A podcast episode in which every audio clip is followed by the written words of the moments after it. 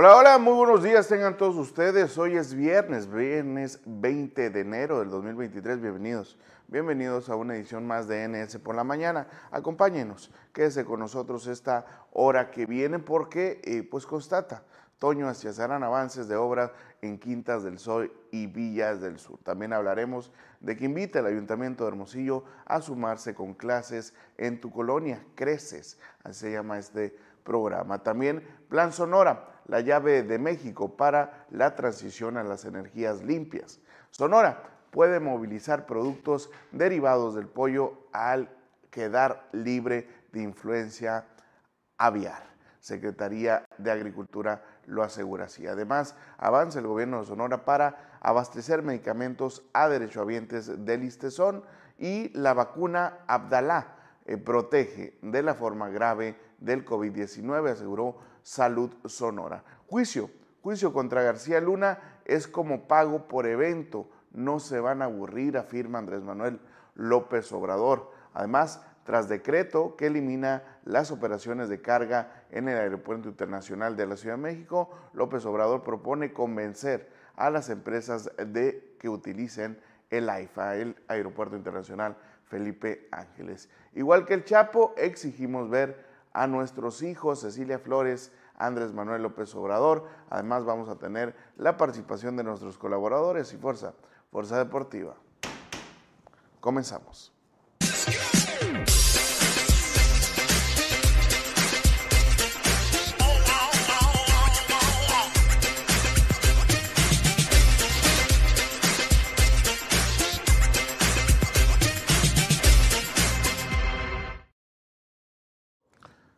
Estos son los titulares de los principales medios de circulación nacional y estatal. Y bueno, como cada mañana comenzamos con el diario Reforma, que maneja el día de hoy como nota principal que acosa crimen a mineras. Ahí está la nota que maneja el día de hoy, entre una publicidad, por supuesto, y un video que se está haciendo viral en redes sociales, que está muy interesante y se lo traemos también el día de hoy para que usted lo cheque, como dice, votan presupuesto con mapaches, pero no se refieren a esos mapaches electorales, sino a los animalitos, a los mapaches. En eh, Acapulco Guerrero eh, sucedió que durante una sesión de cabildo, pues cayó del techo un mapache y empezó a, eh, pues, querer escapar, salir de ese recinto y bueno, pues toda la gente, regidores y gente que estaba participando en esta reunión, pues le causó mucha gracia y obviamente a algunos también un poco de temor, como pudimos ver también a una de las señoras que también estaba participando en este, en este peculiar asalto a cabildo por los mapaches, pero bueno, los mapaches eh, animaliros. Y bueno, ya pasamos ahora a la jornada, quien maneja el día de hoy. Otra cara de la moneda, nada, nada de risa, eh, lo que está pasando en Perú con la toma de Perú, ya van tres muertos y bueno, eh, se le ha dicho, se le ha denominado la toma de Lima. Ahí está eh, difícil momento, está pasando la política y la sociedad, por supuesto, del Perú con esta toma y eh, la quema de recintos oficiales también y la muerte, desgraciadamente, de ciudadanos también en estas manifestaciones. Y bueno, pasamos ahora al Universal, quien maneja el día de hoy como nota principal que convierten plenarias en pasarelas de corcholatas, pero no se refieren a las corcholatas de Morena, sino a aquellos aspirantes del PRI, PAN y PRD para encabezar esta candidatura en 2024. El final, al final de este mes se llevarán a cabo reuniones nacionales de los tres partidos, donde pues quienes tienen posibilidad de eh, ser eh, los candidatos estarán participando también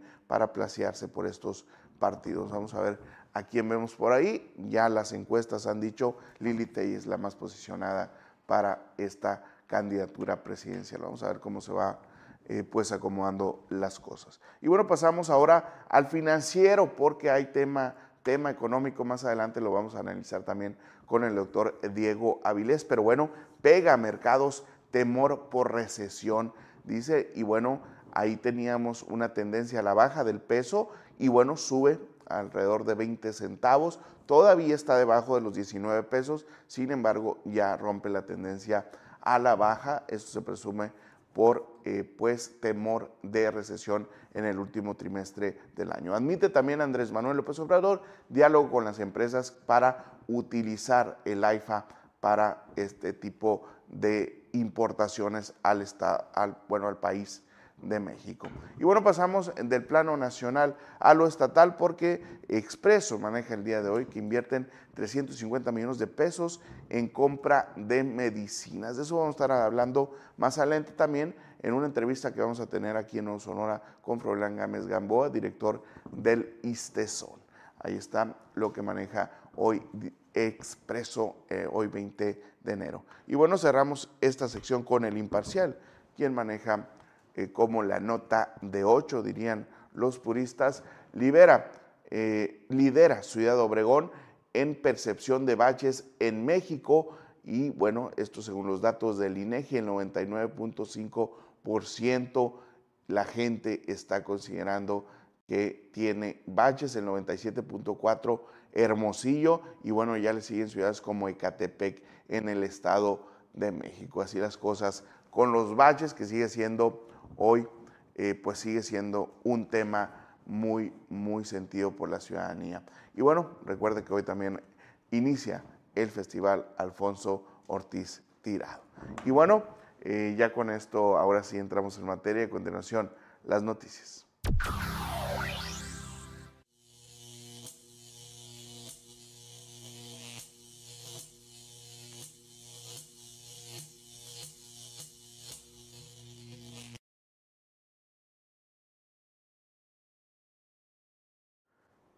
Y bueno, entrando a la información, la construcción de puentes peatonales en Quintas del Sol y el parque en Villas del Sur pronto serán una realidad para las familias, manifestó Antonio Cesarán al constatar los avances de ambas obras particulares y participantes también en las votaciones del presupuesto Creces en 2022 con recursos de los gobiernos municipales y estatales. Y bueno, el presidente municipal fue testigo del avance que presenta la construcción del puente peatonal sobre el canal que divide la calle Pitaya Madura, proyecto de 567.351 eh, pesos que cumple un compromiso de campaña con familias que expresaron la necesidad de esta estructura que eh, conectará de una forma rápida y segura hacia su destino.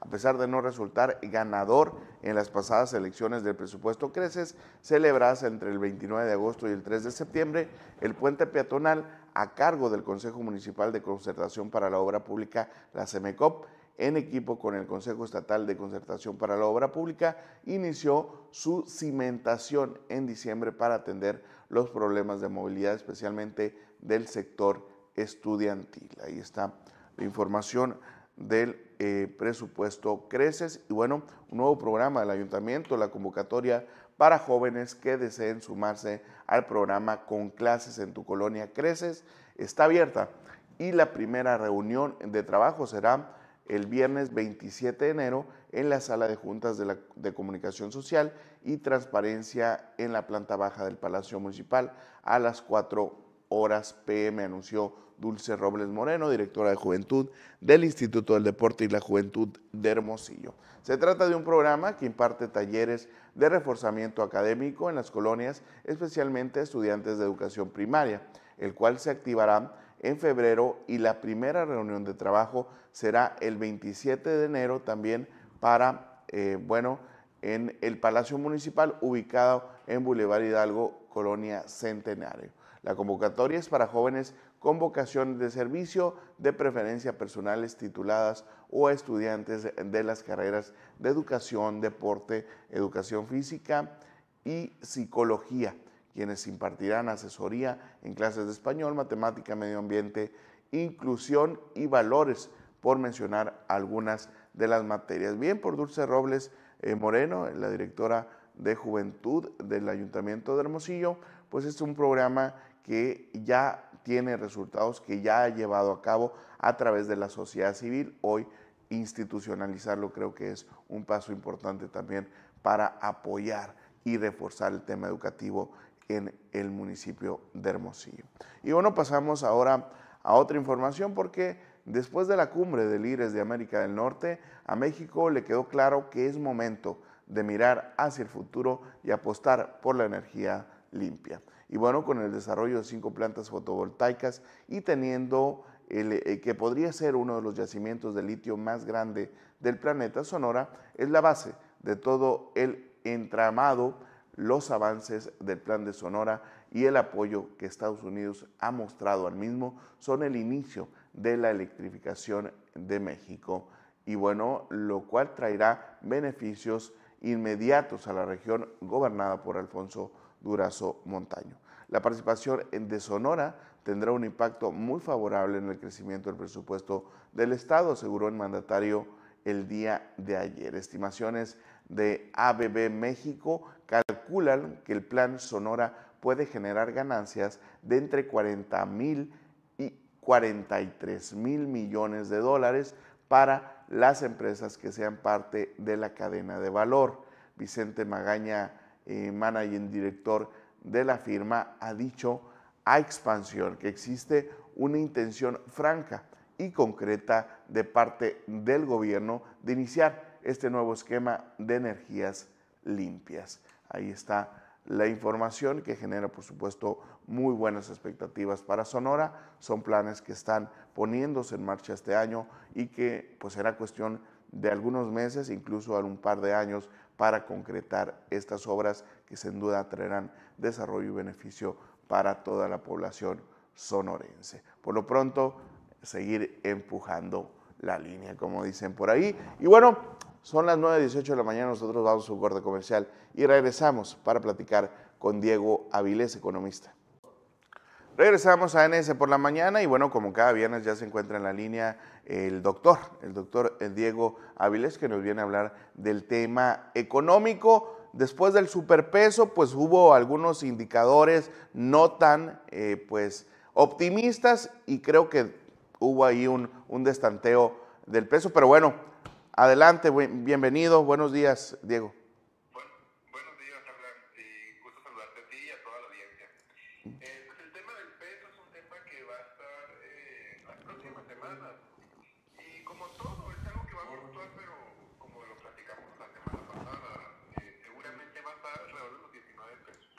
buenos márgenes un poco arriba, un poco abajo, pero en promedio 19 pesos los próximos eh, semanas, semanas, eso sí va a ser un hecho. Pero algo que te quiero contar, algo que pasó esta semana, eh, son dos cosas, ¿no? Eh, uno en el marco internacional, hubo una reunión que hoy finaliza, de hecho, en, en, Davos, en Davos, Suiza, ¿no? es una reunión del Foro Económico Mundial. No sé si alguna vez hemos platicado del Foro Económico Mundial, que no es una organización intergubernamental como lo pudiera ser el Fondo Monetario Internacional o el Banco Mundial, ¿no? El, el, Foro Económico Mundial es una alianza empresarial, así vamos a decirlo, una alianza empresarial eh, que ya tiene algunas eh, décadas realizándose año con año en Davos, Suiza. Y esto es la primera vez que se retoma de manera 100% presencial en aquel pueblo eh, de los Alpes, ¿no? Eh, y, y, llamó la atención eh, varias cosas, ¿no? Uno, ¿no? Eh, pues por cuarta ocasión consecutiva, aunque hay que decir que los últimos dos años fue de manera virtual, el gobierno mexicano y sus representantes, llámese el secretario de Hacienda o cualquier otro representante, la de Economía o, o demás, pues deciden simplemente no asistir a este encuentro empresarial, ¿no? Eh, pero eso no hace que México no, no acuda a, a, esta reunión. Ahí estuvieron eh, empresarios como el gerente general de FEMSA, eh, el de el de Servitaje o el de Bimbo. Tres empresariados mexicanos de alto nivel y, el de Grupo Alta y demás, ¿no? Y, y aunque el gobierno mexicano de alguna manera, eh, por cuarta ocasión consecutiva, le vuelve a hacer la ausencia a este encuentro, lo que sí llamó mucho la atención fue la presencia de México en los comentarios de distintos inversionistas. Y el comentario generalizado ha sido, y dicho por distintos inversionistas, y llama la atención sobre todo uno, el, el, el gerente del fondo de inversiones más grande del mundo, Eh, donde señala que México es este año el destino natural de las inversiones. El destino de las inversiones. Y eso se hace en esta cumbre internacional empresarial llamada el Foro Económico Mundial. ¿no? Entonces, esa es una buena noticia, una buena noticia eh, porque ya los inversionistas pues como consecuencia de todo lo que hemos estado platicando, el TEMEC, el nearshoring, la, eh, el alejamiento de las cadenas productivas de China, el establecimiento aquí y demás, pues se viene a confirmar ahora no desde el discurso político, sino desde el discurso de, del sector empresarial internacional. Ok, entonces, destino natural de inversión en un foro mundial, yo creo que esta palabra pues sí eh, podría eh, traer repercusiones. Ya ves que todos los mercados se manejan con especulaciones, pero sí, certidumbre de que por lo menos van a llegar más de las que, más, empresas de las que están previstas, Diego. Así es, eh, y esto seguramente va a impactar indicadores locales en los próximos meses, meses, o sea, todo, todo 2023 se espera que sea algo muy intenso en positivo para la economía nacional. La otra noticia que sale, eh, y sale el día de hoy, el día de hoy el INEGI, bueno, pues en la semana incluso eh, el secretario de Hacienda, Rogelio Ramírez de la O, empezó a anticipar una emoción seguramente Rogelio tuvo datos preliminares porque hoy se dieron a conocer otros datos del INEGI eh, donde dice que 2022 sobrepasó las expectativas y ya está hablando que 2022 hubo un crecimiento anual de más del 3%, ¿no? Y entonces asegura Rogelio Ramírez de la O que 2023 va a ser, va a ser por el estilo. Bueno, ¿qué dato sale hoy? Hoy el INEGI nos da eh, el indicador previo del previo, algunas platicamos esto, que hay un indicador previo del previo del INEGI, sobre el mes de diciembre. ¿Cómo cerró el último periodo del año. Bueno, y aquí hay, desde la óptica que se mire, vamos a encontrar distintas prensas, ¿no? Hay prensas que va a decir, no, pues cerró muy bien o muy mal, ¿no? Eh, de manera anualizada, si comparamos diciembre con diciembre del año anterior, este, este, diciembre de 2022 con el año anterior, que eso es lo correcto, ¿no? Lo correcto es comparar qué pasa en una época con respecto al mismo año de la época anterior. Hay un crecimiento cercano del 3%, según el indicador oportuno de la actividad económica, que es el previo del IGAI y ese es a su vez el previo del PIB, ¿no? Eh, entonces es un, es un muy buen nivel de crecimiento que viene a amarrar el discurso eh, de todos los sectores, no nada más un discurso político, ¿no? De que 2022 fue un buen año en el crecimiento económico. Y eh, paradójicamente este indicador también nos señala que trae un decrecimiento comparado con el bimestre anterior, es decir, con el periodo eh, septiembre-octubre eh, del, del, propio año, ¿no? Claro, ¿no? También hay que entender que eh, en el transcurso del año hay ciclos, ¿no? Y pues habrá que, habrá que estudiar qué fue lo que pasó para que noviembre-diciembre, que es el periodo más intenso del año, algo pasó para que haya una ligera caída respecto a, a eh, septiembre-octubre. Siempre hay que señalar que son indicadores preliminares. El definitivo lo vamos a conocer en un par de meses más. Pero ya con todos esos indicadores preliminares de 2022, ya tenemos el ciclo completo de 2022. Sí, de manera general podemos hablar que la economía general de México creció por encima del 3%, muy por encima de las expectativas pesimistas que el fondo, que el banco, que calificadoras, que la oposición y demás, mucha gente empezó a dar sobre el crecimiento económico del año pasado. Lo mismo sucede con 2023. Hay un escenario pesimista para muchos sectores, pero hay muchos factores y variables que nos hacen pensar que 2023 va a seguir siendo un buen año económico para el país. Así es. Diego, eh, obviamente eh, post pandemia, después de la pandemia, era muy natural que hubiera crecimiento, pero comparación con otros países, ¿cómo está México? Porque creo que en Sudamérica pues no la están pasando muy bien, puntualmente en Argentina. Fíjate que tienes, tienes razón, ¿no? En la pospandemia. Eh, el tema es cuándo fue la pospandemia, cuándo fue el rebote. Eh, en casi todas las economías del mundo, el, el rebote económico de pospandemia se dio prácticamente desde agosto de 2020 y todo 2021. Y aquí sí vamos a hacer una crítica al gobierno de México, ¿no? El rebote en México ha sido muy lento, muy, muy lento, ¿no? Entonces, el rebote lo conocimos en ese mismo periodo, agosto de 2020 en, en, adelante, y todo 2021, que cuando finalizó 2021 estábamos empezando a ver indicadores pre-COVID, uh -huh. eh, finalizando 2021.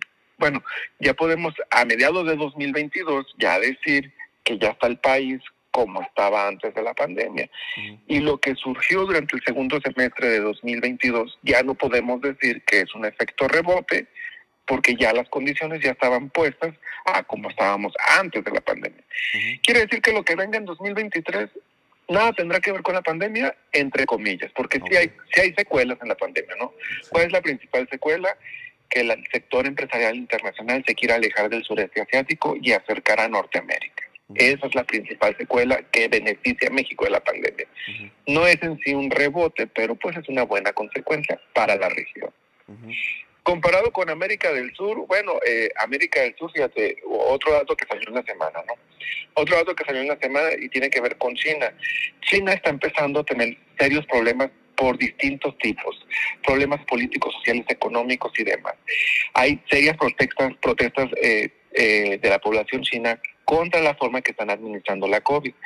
Prácticamente en este 2023, en este 2023, ya el gobierno chino decidió enfrentar el COVID como el occidente lo hizo, ¿no? Ajá. Con un plan de vacunación, con, eh, con las medidas de sana distancia o bien de aforos y cosas, todo lo, todo lo que vimos nosotros durante todo 2020 y 2021, sí. los chinos apenas lo están resintiendo. Uh -huh. Entonces los mercados chinos no, no, no traen un buen, no traen buenos signos, lo que está repercutiendo sobre todo a países de América del Sur como Brasil o Chile, que se han convertido en proveedores de, eh, del mercado chino. ¿no? Okay. Entonces si hay una caída en, la en el movimiento económico de aquel mercado, por consecuencia hay una caída eh, en los proveedores que están localizados aquí en América del Sur. Muy bien, entonces el tema de de, de, del post-COVID no es que todos los países vayan a recuperarse económicamente, va a depender también pues, de, su, de, su, de sus alianzas estratégicas que tengan también con otros países, porque a México también le ha ido muy bien con el tema de Estados Unidos, pues. Así es. Y su alianza con, con, con, el Tratado de Libre Comercio, pues, ha sido parte importante de la fortaleza de hoy la economía mexicana. Y por supuesto, eh, me decías si ibas a hacer una crítica al gobierno, pero no la escuché. No, la crítica al gobierno es que no manejó bien eh, el rebote, digamos, ah, así, porque fue, fue muy lento. Tardado. Fue muy, fue muy lento que prácticamente llegamos a los niveles prepandémicos hasta mediados de 2022, uh -huh. un poco retrasado con respecto a otras economías del mundo que llegaron a los niveles prepandémicos durante 2021. Uh -huh. Muy bien, pues perfecto, pues muy interesante como siempre. Eh, Diego, eh, ¿algo que agregar? No, sería todo. Muy bien, pues muchas gracias, Diego. Sé que te encuentras ahí fuera de la ciudad, que te la pases muy bien y regreses con salud. Muchas gracias y hasta el próximo viernes. Hasta el próximo viernes, gusto saludar. Buen fin de semana. Diego Vélez, doctor en Desarrollo Regional. Nosotros vamos a un corte y regresamos con más información. Regresamos con más información y bueno, eh, la población puede consumir sin riesgo alguno los productos derivados del pollo, expresaron el secretario de Agricultura en Sonora y el coordinador regional de seguridad animal de la Senacica, quienes anunciaron el levantamiento oficial de la cuarentena por eh, granjas, a las granjas avícolas con motivo del brote de influenza aviar. Y bueno, el pasado 3 de noviembre, recordarán, del 2022, fueron detectados los primeros brotes del virus de la influencia aviar de alta eh, patogenicidad el AH5N1 en una granja avícola de Cajeme, donde de inmediato se implementaron todas las acciones y medidas sanitarias para la contención de la enfermedad, por lo que se tuvo que sacrificar más de 700 mil aves. Y bueno, en total el Servicio Nacional de Sanidad, Inocuidad y Calidad agro, Agroalimentaria, la SENACICA, eh, detectó seis granjas positivas de las 184 unidades de protección avícola. Y bueno, las cuales fueron puestas en cuarentena, lo que llevó al despoblamiento de poco más de 700 mil aves Y, bueno, en rueda de prensa, Jorge Francisco Cáñez de la Fuente, coordinador regional eh, noroeste de la Comisión México-Estados Unidos para la prevención de la fiebre aftosa y otras enfermedades exóticas de los animales, de la Dirección General también de Salud Animal de la Senacica, precisó que para contener el brote a nivel nacional se tienen 140 millones de dosis para vacuna a las aves. Ahí está todo un tema eh, pues, eh, que llevó a diferentes niveles de gobierno a atender esta emergencia sanitaria que se contuvo y se logró eh, pues, controlar. Obviamente hubo una pérdida de 700 mil aves, sin embargo no pues, trajo repercusiones mayores ni al tema avícola ni a la economía de Sonora. Y bueno, pasando a otra información. son el gobierno de Sonora avanza para garantizar el abasto de medicinas a las y los afiliados a este sistema de seguridad social, aseguró el gobernador Alfonso Durazo Montaño. Y bueno, en compañía de Froilán Gámez Gamboa, director general del ISTESON, el mandatario estatal supervisó la obra de remodelación del almacén de medicamentos que a la fecha lleva un avance del 60% con mejoras en piso epóxito, pintura exterior e interior, cambio de anuncios en fachadas, luminarias, cambio de plafones y red contra incendios. En esta visita de supervisión del gobernador Durazo Montaño informó que en este momento el almacén cuenta con un abasto de medicamentos por el orden del 80% y un alcance del 92% en recientes, eh, pues, en recetas surtidas, perdón, mientras que el 8% restante se subroga. Ahí está la información. Obviamente vamos a hablar a detalle con el director del ISTESON, Froilán Gámez Gamboa, quien a partir de las 10 de la mañana estará acompañándonos en Nuevo Sonora con una entrevista con Feliciano Guirado y un servidor para hablar a detalle de cómo recibió este instituto que ha implementado en estos meses que ha estado al frente y por supuesto los retos y los desafíos que vienen también con esta institución. Y bueno, pasando a otra información también referente al tema de la salud, la vacuna Abdalá contra el COVID-19 sigue disponible en todas las unidades de salud, informó María del Carmen Martínez Chávez, coordinadora de la atención de infancia y la adolescencia de la Secretaría de Salud. Destacó que este biológico se aplica en tres tiempos. El primero de ellos es el día cero, el segundo a partir de las 14 a 28 días después de aplicar la primera y la tercera tiempo el tercer tiempo a partir del 14 a 28 días después de la aplicación de la segunda dosis. Esta vacuna, añadió, se puede administrar en personas que recibieron un biológico de una marca diferente como Pfizer, AstraZeneca o Sinovac. Ahí está la información y bueno, eh, vamos nosotros a un corte comercial, son las 9.37 de la mañana. Regresamos. Pago por evento, no se van a aburrir, afirma, hablo sobre pues el, eh, el, pues el, el, proceso que está llevando García Luna en Estados Unidos. El presidente Andrés Manuel López Obrador manifestó que el juicio en Estados Unidos en contra de Genaro García Luna, exsecretario de Seguridad Pública en el gobierno de Felipe Calderón y acusado de nexos con el narcotráfico, es como pago por evento, Pepper View, ¿se acuerda? Y afirmó que no se van a aburrir se los aseguro. En conferencia de prensa matutina en el antiguo Palacio del Ayuntamiento, el jefe Ejecutivo Federal calificó el inicio de este juicio como todo un suceso, pues señala que era un funcionario con mucho poder. Esto se suma, por supuesto, a todas las declaraciones que ha ido eh, teniendo durante la semana Andrés Manuel López Obrador, donde ha pedido también que se informe quiénes son los agentes involucrados también con eh, Genaro García Luna y también, por supuesto, eh, pedir que todos los bienes, todo el dinero adquirido por estos posibles acuerdos nexos con el narcotráfico sea devuelto a México. Esto, pues, sin duda, es, un tema que compete a nivel internacional, es un exfuncionario federal involucrado en un proceso eh, muy mediático en Estados Unidos y bueno, en México es obviamente alimenta el discurso y la narrativa del propio presidente Andrés Manuel López Obrador en contra de aquellos quienes eh, pues acordaron en el sexenio de Felipe Calderón con el narcotráfico y bueno, Felipe Calderón pues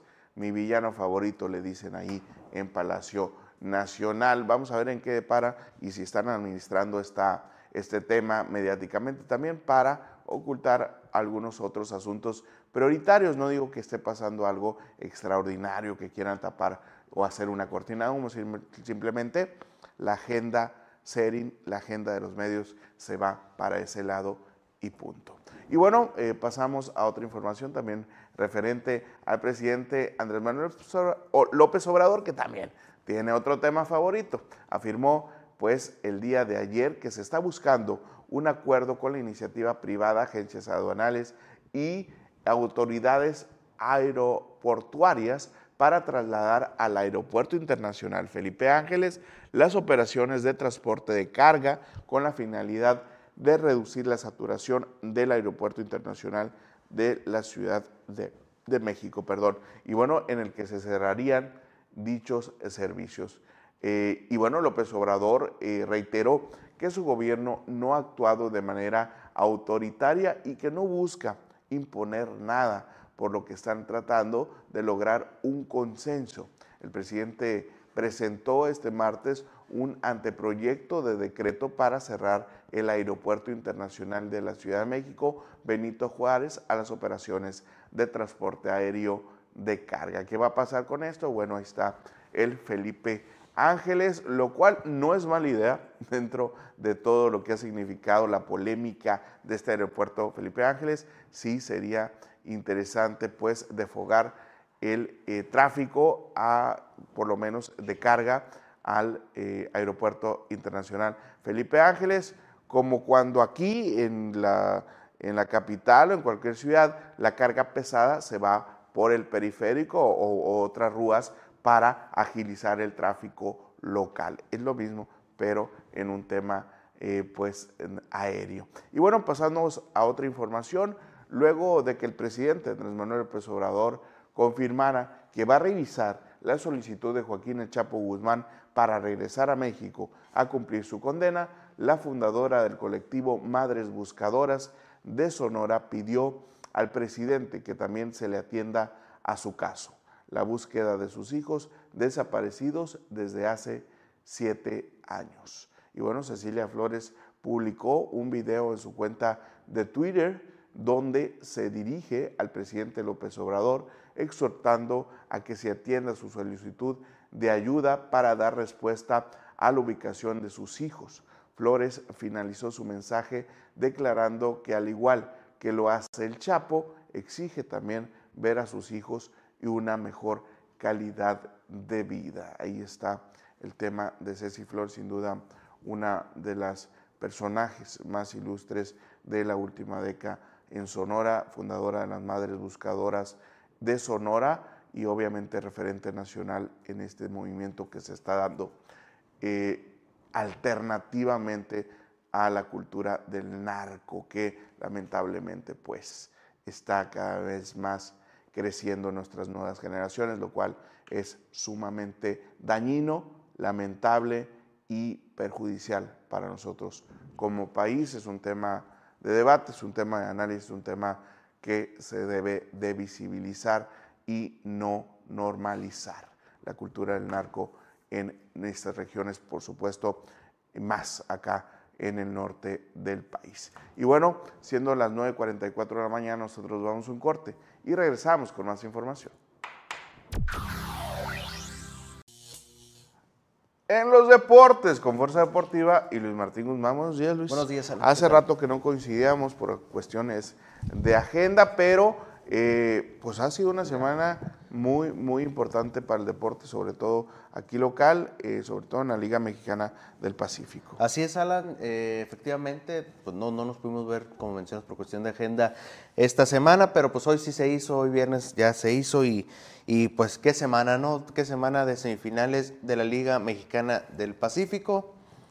Todo parecía indicar que Eh, digamos, la semana pasada todo tenía un camino y bueno, hoy, hoy ya fue finalmente otro. Definitivamente, recordemos las semifinales, era entre algodoneros y naranjeros de Hermosillo y por otro lado entre los cañeros de los Mochis y los Yaquis de Ciudad Obregón. Obviamente yo creo que el sueño de, de todos era que a lo mejor la rivalidad entre Yaquis y naranjeros se viera reflejada en una serie final. Eh, pero pues, una final muy sonorense, que finalmente terminó siendo. Final sinaloense, muy, muy sinaloense. Este, curiosamente, pues recordemos, empezó 3 a 0 ganando la serie el equipo de, de Cañeros, en este caso los Yaquis de Ciudad Obregón, eh, donde lamentablemente, bueno, donde el equipo de, Yaquis llegó a tener, ganar dos juegos consecutivos, acercándose poco a poco a lo que fue la serie, eh, empatar la serie ante los eh, Cañeros, pero ya en el juego 6, el, que fue hace,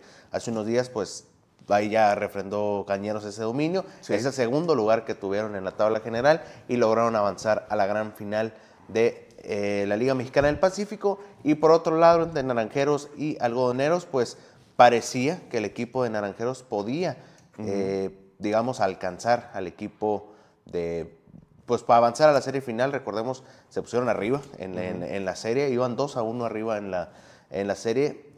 Hubo un caso, creo que fue el domingo, si mal no recuerdo, que se suspendió el partido en Guasave, por, en Guasave, perdón, por, eh, por neblina, donde tuvieron que pasar al siguiente día el juego. Lo que renovaban eran como tres entradas que le quedaba, creo que era el juego 4, eh, y ese mismo día iban a jugar el juego 5 pues los dos los ganó Wasabe a final de cuentas y en un mismo día, no sé si haya datos o algo histórico de que en un mismo día te hayan remontado una serie, una, una, serie en este caso de semifinal y ya finalmente también en el juego 6 Hermosillo sería eliminado definitivamente de la Liga Mexicana del Pacífico. Tenemos la serie final, Wasabe contra los Mochis. Eh, final atípica realmente porque estamos acostumbrados a que este Mazatlán. Culiacán, Mazatlán, eh, pues últimamente los Charros, eh, pues en su momento los Yaquis, los mismos Naranjeros, pero dos equipos que no figuraban por muchos años en la Liga Mexicana del Pacífico, incluyendo pues obviamente el momento donde, donde estuvo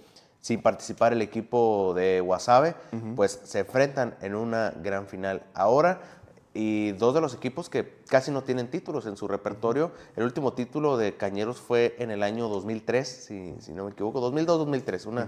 Uno de esos dos años tiene tres títulos en total el equipo de Cañeros, busca el cuarto y Algodoneros busca su segundo título en su historia. El primero fue en 1973, Alan, creo, si no.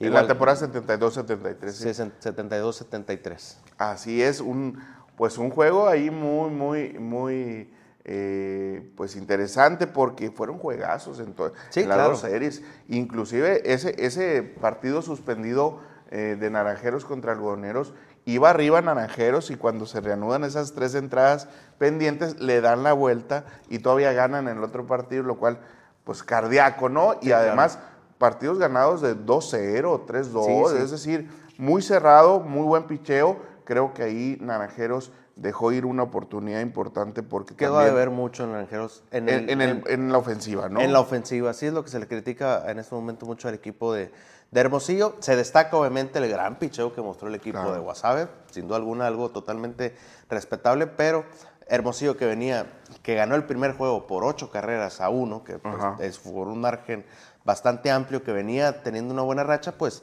que por tres partidos no pudieron siquiera creo que tuvieron una o dos carreras en tres partidos consecutivos, fue como que, pues, oye, pues, ¿qué pasó? Yo creo que se confió Hermosillo, ¿eh? porque ah, yo, veo natural que Cañeros pase, porque fue el segundo lugar, pero el primer lugar de las dos vueltas fue Hermosillo y venía con buen ritmo y venía ganando, sin embargo yo creo que ya se sintió campeón o se, sintió en la final, ¿no? Sí, como suele pasar obviamente el primer lugar que... Eh, se llega a confiar, piensa que ya está en la final por, por ser nada más el, el primer lugar, pero pues esto se, se refrenda con resultados, ¿no? Con, Así es. Con ganando posiciones. Si me preguntas a mí como aficionado del equipo de Naranjeros, pasa lo mismo que en este caso va a ser la comparación. El América, ¿qué se le exige al América año con año? Campeón. Tiene que ser campeón. Si no, es un fracaso. Mismo caso con Naranjeros. Y no solamente por la cuestión histórica de que es el equipo con más títulos, el equipo más importante de la liga. Eh, fue el primer lugar, como mencionas, Claro, sí, de la sí, primera vuelta, de la segunda vuelta, de la tabla general, líder en estadísticas y, y no, y pues que no llegues a la final o que no ganes, pues es un, es un fracaso rotundo para el equipo de Hermosillo.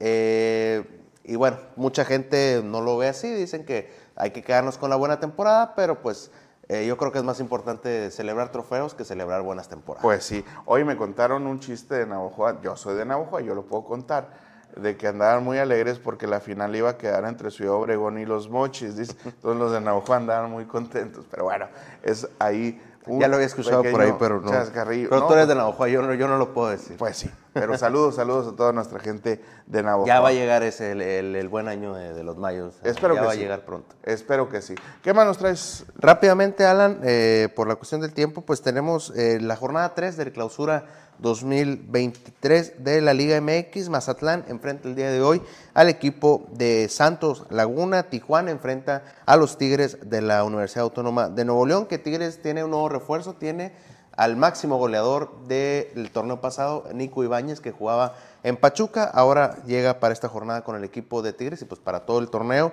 Eh, aguas con el equipo de Tigres, que ya estoy ilusionado nuevamente con los felinos. Vamos a ver si ahora sí se están viendo muy buenos eh, números y muy buenos partidos con Diego Coca al frente del equipo. Mañana el Monterrey enfrenta al Atlético San Luis, América recibe al Puebla, Necaxa recibe a Cruz Azul, eh, las Chivas enfrentan al Toluca y al día domingo pasamos con los Pumas que enfrentan a León, Querétaro enfrentando al Atlas. Querétaro Atlas en el Corregidora, recordemos sí, lo, el de hace, de violencia lo de hace un año, atención ahí en ese partido, y Pachuca contra Juárez cierra la jornada el próximo lunes. Muy bien, pues vamos a estar pendientes de los resultados. El próximo lunes, martes ya tendremos el resumen completo. Muchas gracias, Luis. A ti, Alan, también ya viene la NFL, está ahí playoff, ya se Ah, están este cerrando los, los enfrentamientos, poco a poco acercándonos al Super Bowl, y bueno, la Liga MX, claro. Y la Así Liga, es. esto ya está renovado. Eh, campeón eh, para la Liga Mexicana del Pacífico. Liga Mexicana del Pacífico, Pronóstico. los mochis. Voy algodoneros yo nomás para darte la contra. Para darte, ponerte al lado del presidente. Así pues. es, del, del, del, del pejejito que está ahí medio cancelado, pero bueno, ahí está la final de la Liga Mexicana del Pacífico, una final meramente sinaloense. Muchas gracias, Luis. A ti. Nosotros vamos un corte y ya regresamos porque ya, ya está con nosotros Luis Jaloma con las mejores recomendaciones de cine y otras cositas más. Vamos un corte, regresamos.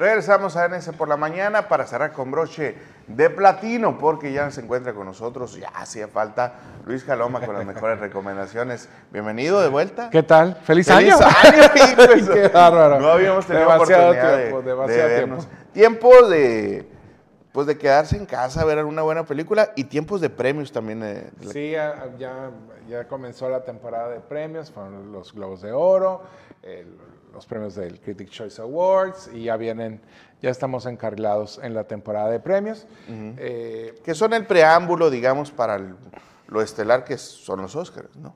Algunos, Sí, más re- prestigia- o algunos premios más prestigiados que otros, pero los que siempre yo creo que se van a recordar son Mira, los Óscares. eh, ya, ya esto ya es... eh,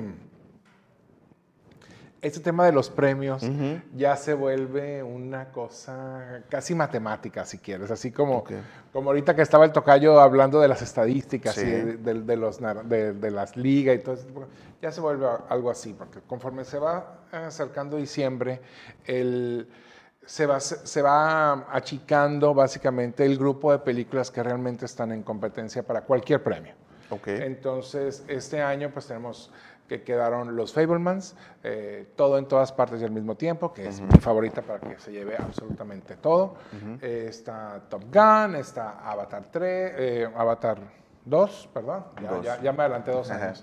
Eh, y que, ahí que van cerrando la, la brecha y se van acomodando para hacer las películas favoritas a llevarse buenos premios. Tanto, eh, bueno, esta primera parte es tele, tele y televisión y los Golden Globes, pero más los Oscars vienen y ya por allá en septiembre será la tele otra vez. Eh, pero pinta bien la temporada, hay, muy, hay, buen, hay buenas películas este año, hay, hay mucho material que afortunadamente hemos tenido la oportunidad de ver en, de ver en la pantalla grande. Eh, que eso es algo que pues en otros años no ha sucedido Sí. o no ha sucedido de una manera tan completa. Ahorita, O llegaban hasta después de los premios, ¿no? Sí, Muchas veces. Yo creo que ahorita la única película, hay dos películas que no, han, que no han llegado de las que están verdaderamente en competencia, que es The Whale de Darren Ar- Aronofsky, con, estelarizada por Brendan Fraser, que ha hecho un regreso así apoteósico al, al tema de la pantalla grande. y, eh, y tenemos Los Fablemans de, de Steven Spielberg, que ya está próxima a presentarse en, en las pantallas nacionales. Eh, fuera de ahí, todas han estado. Ujú. Sí, todas sí, han sí. estado, entonces es, es cuestión de esperar, verlas todas, escoger sus favoritos para el próximo mes de mayo, Ah, muy que bien, es yo- cuando los entregan. El, el- el de este, yo, yo recuerdo mucho una, una película de mi infancia que me gustaba mucho y me da gusto ver de regreso a este actor, a George de la Selva. ¿Te acuerdas de esa película? George, George of the Jungle, George, Sí. George, George of the Jungle. ¿cómo no? Ándale, esa, pero bueno. Sí, que pues fue, yo creo, el primer, el, yo creo que fue el primero gran éxito de Brendan Fraser, de ahí se va a hacer La Momia. Eh, George of the Jungle está basada en una caricatura del, del mismo nombre, pero sí, yo creo que fue de las películas que, que lo llevó al estrellato. Después hizo Encino Man, hizo algunas películas que si bien no fueron eh, grandes éxitos de taquilla o con la crítica, pero lo mantuvieron, fu- fueron un gran éxito con la gente porque eh, el Brendan Fraser de aquel entonces Sí. era muy bueno para la comedia, para la comedia física. Entonces a la gente le, a la gente le sigue gustando ver que alguien se estrella contra una puerta, pues entonces Claro. eso es No, interesante. y ahora de este, por lo menos de este muy, muy sentimental, ¿no? En todas las apariciones ahí en Es medios. que el caso de Brendan Fraser, sobre todo en el caso de los Globos de Oro, es un tema bien complicado, eh, porque él se retira de los escenarios ya hace bastantes años, porque él dice, eh, él asegura que en una ceremonia de los Globos de Oro, en un evento con, con la asociación, con la Hollywood Foreign Press, que- con, el, con el evento de los críticos que, que están en Hollywood, que él fue acosado sexualmente por un miembro de esa institución. Entonces que él, y que cuando él quiso llamar la atención, oye, de, de acudir a pedir ayuda, que por ser hombre, por ser blanco, por ser alto, por ser rico y por ser famoso, pues le dijeron, oye, pues, o sea, ¿qué pretendes de la vida? ¿De qué te estás quejando? Pues, ¿no? Claro. Entonces que como que a él eh, e- ese momento le pegó durísimo y, de- y decidió eh, retirarse a hacer... es- ha estado trabajando, nunca ha dejado de trabajar, pero ha hecho, eh, ha hecho un par de papelitos. Hay una serie que salió un par de años que se llama Cóndor, donde tiene un papel. Ha habido así pequeños detallitos que ha hecho a lo largo de los últimos 10, 12 años. Eh, sin embargo, que regrese a ese evento en específico, que, re- que Darren Aronofsky se tome el tiempo de convencerlo de que haga The Whale, que es una película muy buena. Ya la viste. Ya, ya, la, ya, la, ya la pude ver. Eh, eh, en realidad, me, a mí en lo personal me da mucho Sí. gusto por él, porque Una- lo- una catarsis, se, ¿no? se Como lo- se- se merecía. Eh, se me- y se merecía esa redención frente al grupo donde fue victimizado. pues, ¿no? Así Entonces, es, es interesante. Pero fuera de todo eso, seguimos, siguen llegando las películas, ya empiezan a llegar las películas para, para esa- bueno, el calendario de proyecciones en la cartelera local.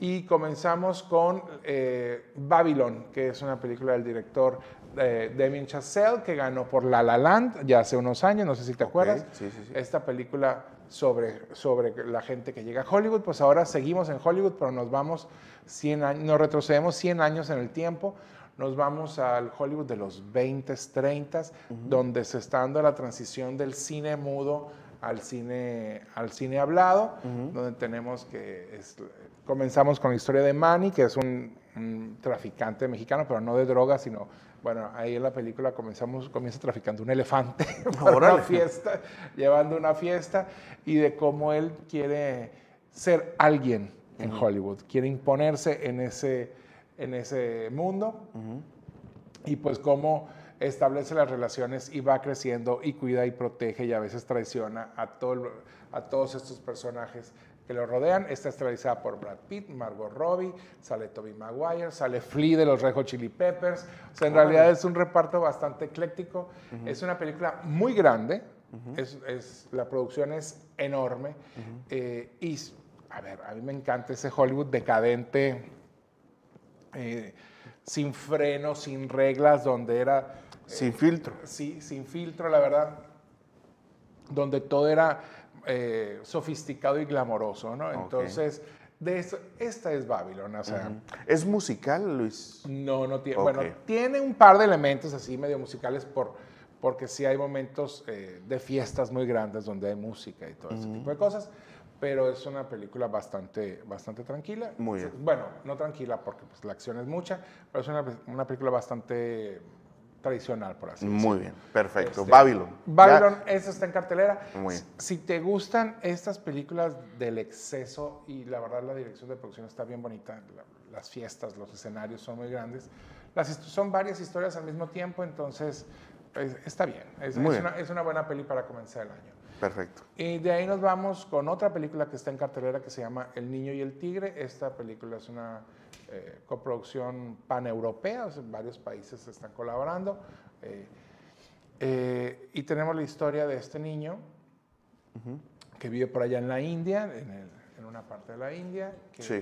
de repente está dormido una noche y escucha un montón de ruidos ahí en la selva y resulta que son estos cazadores furtivos queriendo atrapar tigres, matan a la mamá tigre, eh, atrapan a un cachorro tigre y él lo libera.